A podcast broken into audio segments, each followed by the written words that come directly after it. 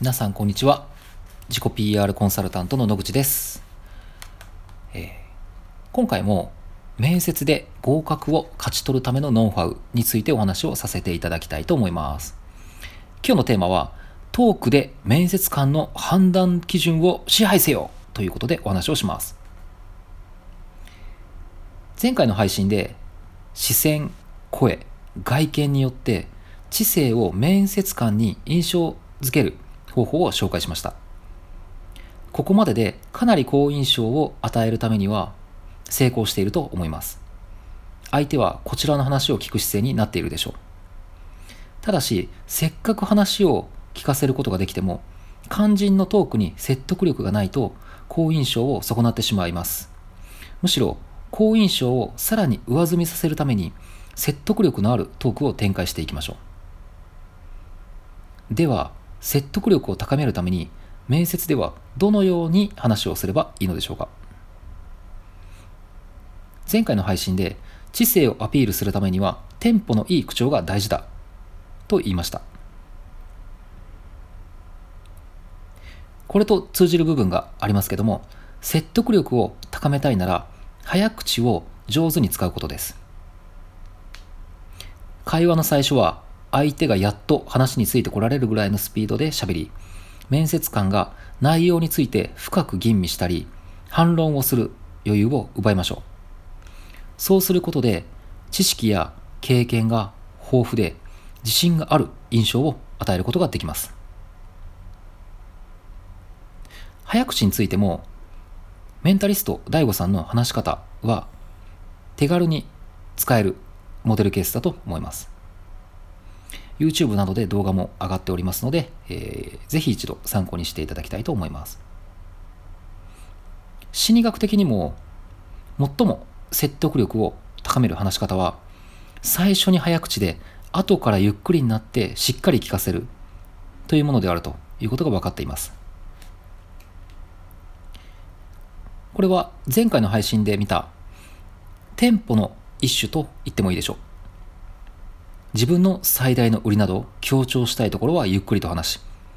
面接官の頭にしっかり残します。早い部分はとにかく時間あたりの情報量を多くする。一方、ゆっくりになるところでは一言を強く、重みを持たせるように意識してください。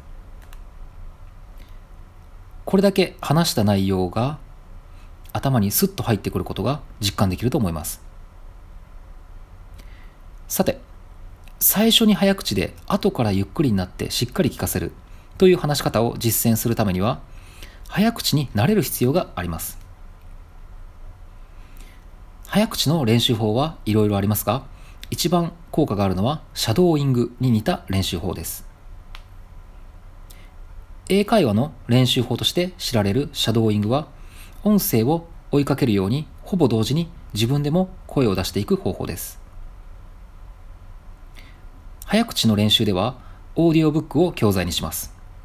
これを倍速ぐらいで再生して聞き、聞き終わったら聞いた内容をなるべく覚えているうちに喋るんです。少し時間差のあるシャドーイングというイメージでしょうか。一人でやっていても構いませんし、聞いてくれる相手がいたらなおいいということです。その時、なるべく早口で喋って、結論の部分だけはゆっくりと喋るようにしてください。相手の記憶に残りやすい話し方もここで練習するわけです。ちなみに、この練習を続けていると、普段テレビを見るときも倍速でちゃんと内容が入ってくるようになります。説得力を高める話し方を抑えたら、次はいよいよ話の内容が問題になってきます。面接では説得力のあるトークを展開するためにはまず面接で何を語るかについて根本的な勘違いをしていないか振り返ってみましょう。もしかしてあなた、面接は Q&A 形式で行われるものだと思っていませんか？面接官の質問に志望者が答えるのが面接だと思っていないでしょうか？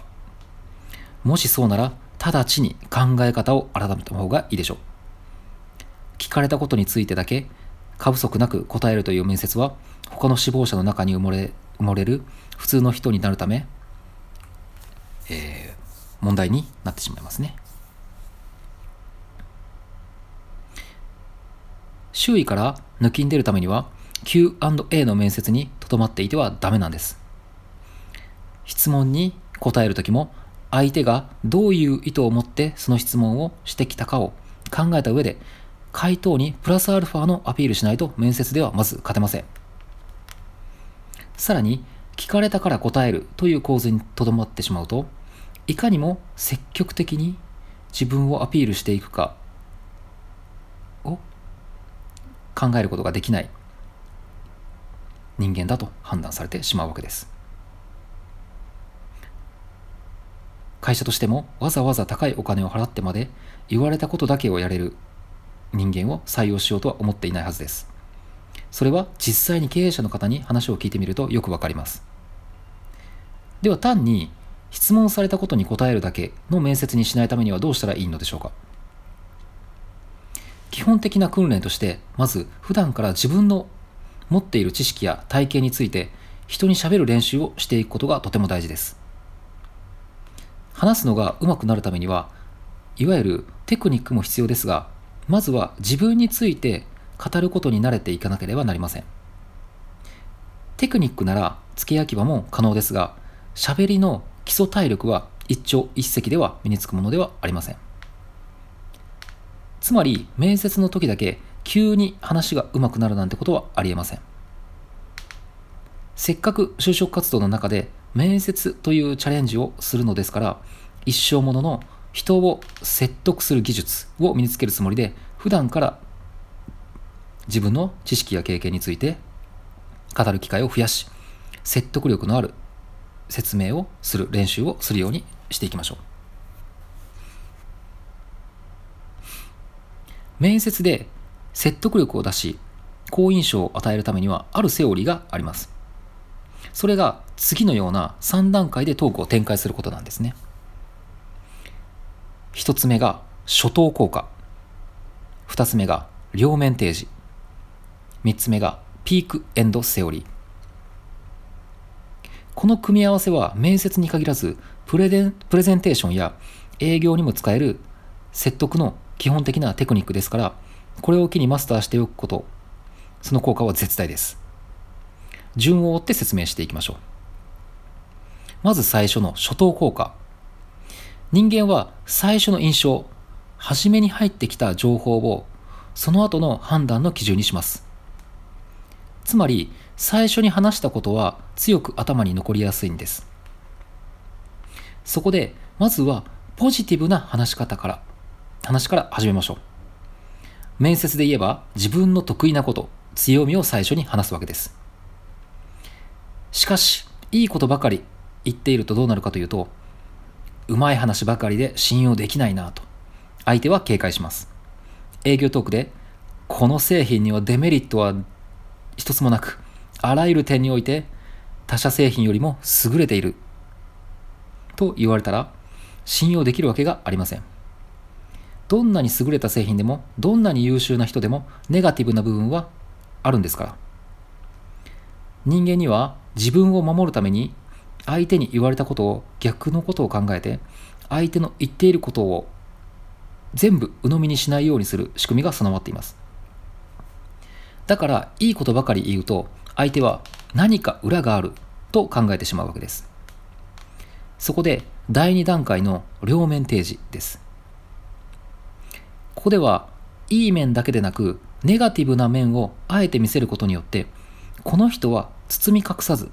全部話をしてくれている誠実な人だと感じさせるようにします。面接で言えば苦手なことや欠点などちょっとしたマイナスの部分を話すということになります。最後の第3段階で使うのはピークエンドセオリーです。これは行動経済学者のダニエル・カーネマンが提唱した理論で人間の記憶は感情が最もピークになった点とその出来事がどう終わったかによって決まるというものです。ピークとエンドで記憶が決まるからピークエンドセオリーというわけですね。わかりやすい例で言えば飲み会が記憶に残るかどうかは一番盛り上がった時にどのくらいの楽しさだったか。最後は楽しく終われたかによって決まるということになります。全体的にまあまあ楽しかった飲み会よりもなかなか店が決まらなかったりして途中には気まずい時間もあったけれども結局すごく盛り上がったし和やかに解散できた。という飲み会の方が記憶に残るわけです。これを面接に当てはめてみましょう。面接の記憶に残るようにするためにはどうしたらいいのか。ピークとエンドのうちピークはなかなかコントロールが難しい。相手の感情を読み感情のピークを見定めなくてはなりません。慣れれば不可能ではありませんが現実的ではないでしょう。それならばエンドの部分に力を入れるべきです。話の終わり面接の終盤は分かりやすいからです。その部分で自分の一番の売りをアピールすることです。以上の3段階をもう一度整理すると1最初はポジティブなことを言って初等効果でいい印象を与える。2あえて自分の弱点を見せて両面提示。信頼性を手に入れる。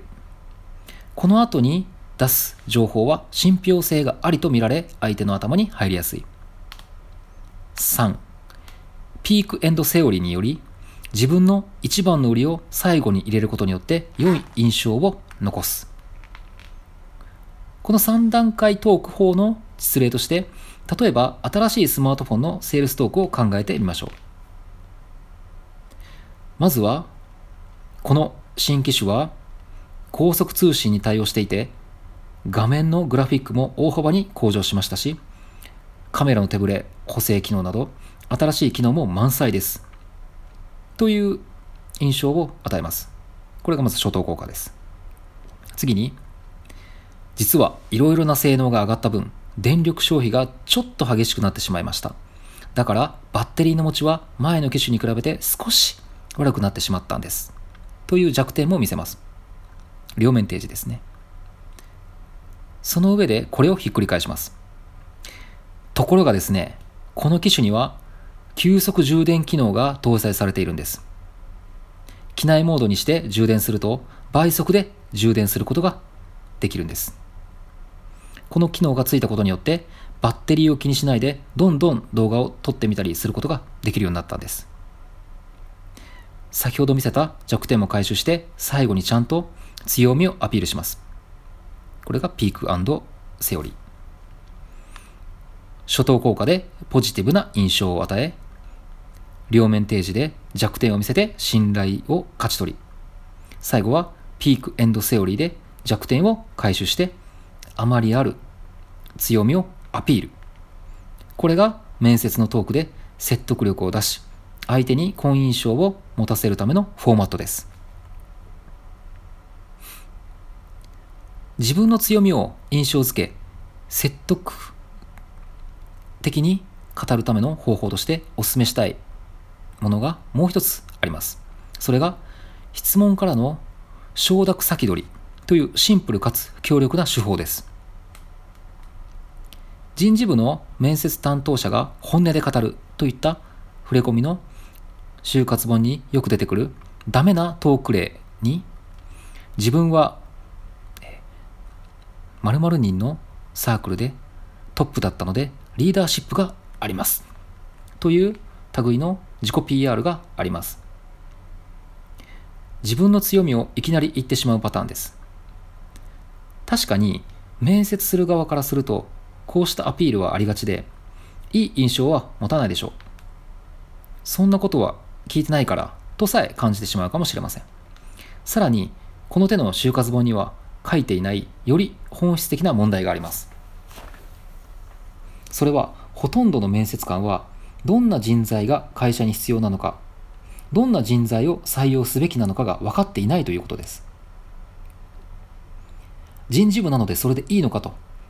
思われるかもしれませんが社長など経営陣でさえ自社に必要な人材は分かっていないことが多いです。一社員に過ぎない人事部のスタッフに分かれという方がまあ酷でしょう。もちろん経営者でない以上会社の未来を担っている当事者意識も薄い。言ってしまえば人事の担当者は適当な基準で適当に人を選んでいるということです。そういういい加減な面接に対応するためには必要なのはこういう人材だという基準をこちらから与えてしまうということです。もっと言えばあなたこそが求めていた人であると思い込ませること。そのための方法が質問から承諾先取りというものです。例えば先ほどのリーダーシップが売りの学生を例にとりましょう。大きなサークルのトップで人をまとめる能力があるとアピールしたいのですがいきなりそれを言ってしまうと逆効果になる恐れが大きかった。その会社がリーダーシップのある人材を求めているかどうかまず分かりませんしその面接官がリーダーシップを重視しているかどうかも分からない。つまり滑る恐れが高いわけです。また相手がリーダーシップのある人材が欲しいと思う前にリーダーシップがありますと売り込んでしまうと押し売りのような印象を与えて相手の拒絶を招いてしまう問題問題もあります。ではどうすればいいのか。自分の売りを聞かれる前に逆にこちらから面接官に質問するのです。例えば御社では新しいプロジェクトが多いそうですがやはりリーダーシップがある人材求めておられるのですか？という質問をぶつけてみます。これに対して確かにうちの会社はリーダーシップがある人材を求めていてリーダー研修などにも力を入れていますよ。といった答えが返ってきたら締めたもの。それは良かったです。私は大学時代800人ぐらいのメンバーのいる大きなサークルのリーダーをやっていたので人をまとめる能力には自信があります。とここで初めて自分の強みを売り込めばいいわけです。ポイントは相手に欲しいと言わせてから自分の強みを売り込んでいくこと。そして欲しいと言わせるためには自分から質問をすればいいわけです。セールスマンでも上手な人はいきなりこのパソコンどうですか？世界最軽量なんですよ。という売り込みはしません。まずどんなパソコンをお探しですか？と尋ねてちょっと迷っているんですよね。外で仕事をするときに使うんですけど。ではこの持ち歩かれる時に軽くて持ち歩いてもあまり疲れないようなスペックのパソコンがお好みじゃないですか？そうですね。軽いやつがいいですね。とここまで言わせてからこれなんてどうですか？世界最軽量のパソコンですがと売り込む。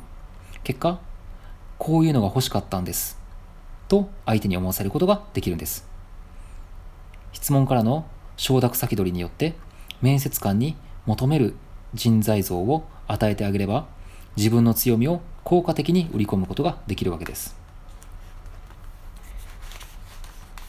今日のお話、え、最後にまとめたいと思います。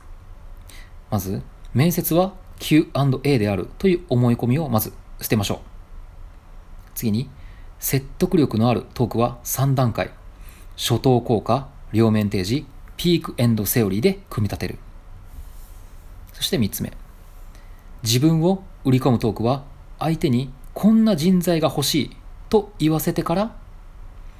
質問からの承諾先取りで面接の流れを支配するということです。本日も、えー、お聴きいただきありがとうございました。では失礼します。